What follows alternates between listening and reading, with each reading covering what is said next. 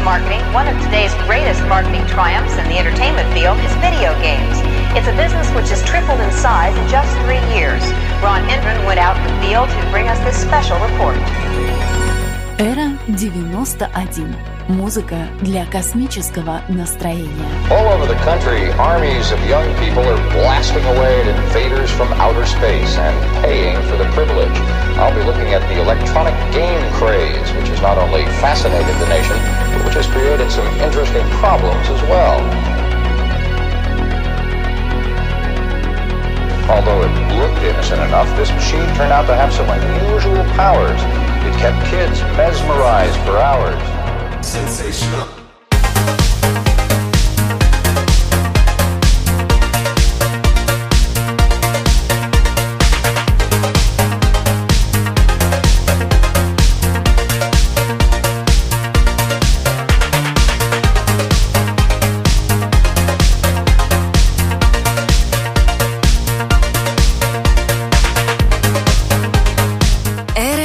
91. Только лучшая электронная музыка.